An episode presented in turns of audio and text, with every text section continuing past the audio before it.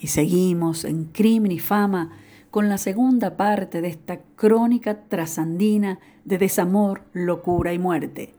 El crimen de Teresa Sañartu Vicuña a manos de su propio ex marido.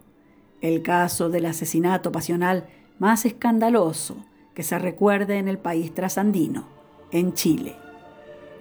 Según los datos de la prensa, el día del crimen, Teresa le había negado a su ex esposo la posibilidad de visitar a su hija, argumentando que la niña se encontraba enferma.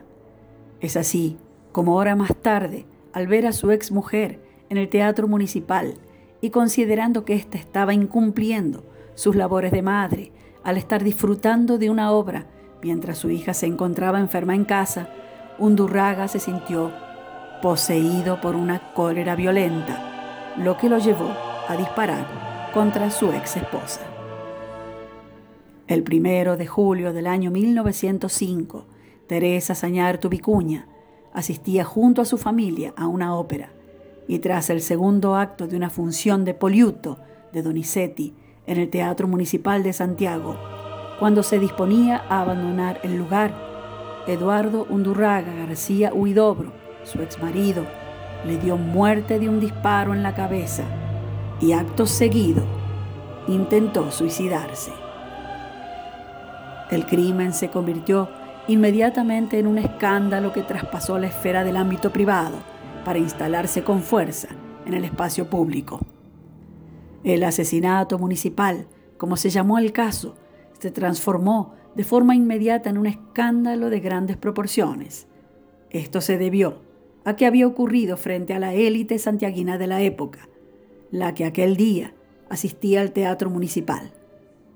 Este crimen se diferenciaba de otros que habían conmovido a la opinión pública, porque afectó a un miembro de una de las familias más renombradas de Chile. El crimen empezó como crítica social y moral a los valores que la élite chilena promovía.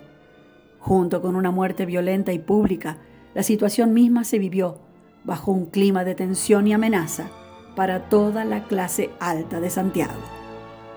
Los periódicos describieron el hecho con expresiones de pánico entre los asistentes, ataques de histeria y desmayos de las mujeres que asistieron al lugar, así como el intento de linchar a quien había cometido el crimen. Ya el divorcio de la pareja había sido visto por la élite como un potencial escándalo nacional en tanto implicaba una deshonra para los involucrados, así como el quiebre de una de las principales bases de la sociedad, la familia. Teresa había solicitado el divorcio en 1901. Entre las razones que la llevaron a ello se encontraba principalmente el verse menospreciada y ofendida por quien tenía el deber de honrarla, de protegerla y de ampararla.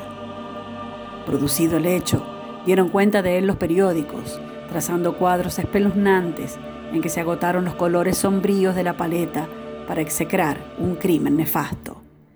Eran esos relatos tan conmovedores y excitantes que la muchedumbre debió sentirse sacudida por un estremecimiento de odio y pavor hacia el culpable.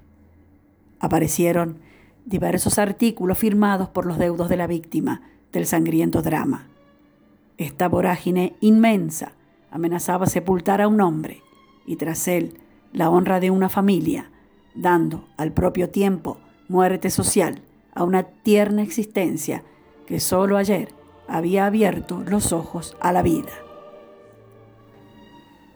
El hecho fue un duelo social.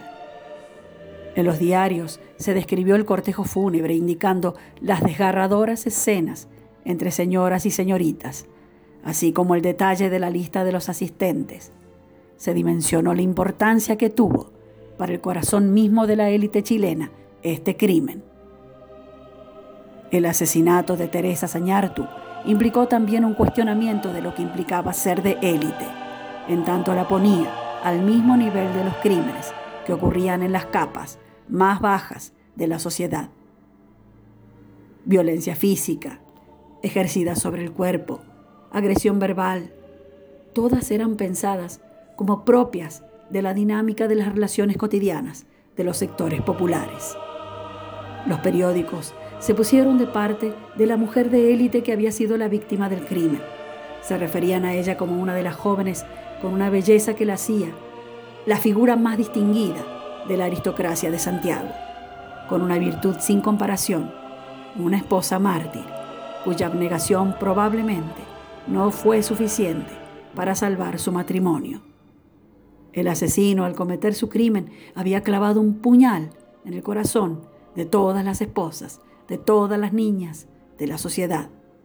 Dicho de otra forma, el asesinato de Teresa Sañartu fue interpretado como un crimen contra la sociedad y, en particular, contra la élite.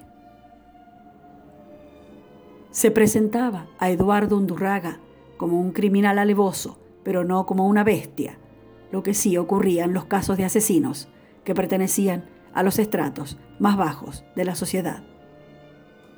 Eduardo Undurraga García Huidobro, perteneciente también a una clase alta, fue encerrado en un manicomio una vez que se demostró su insanía mental.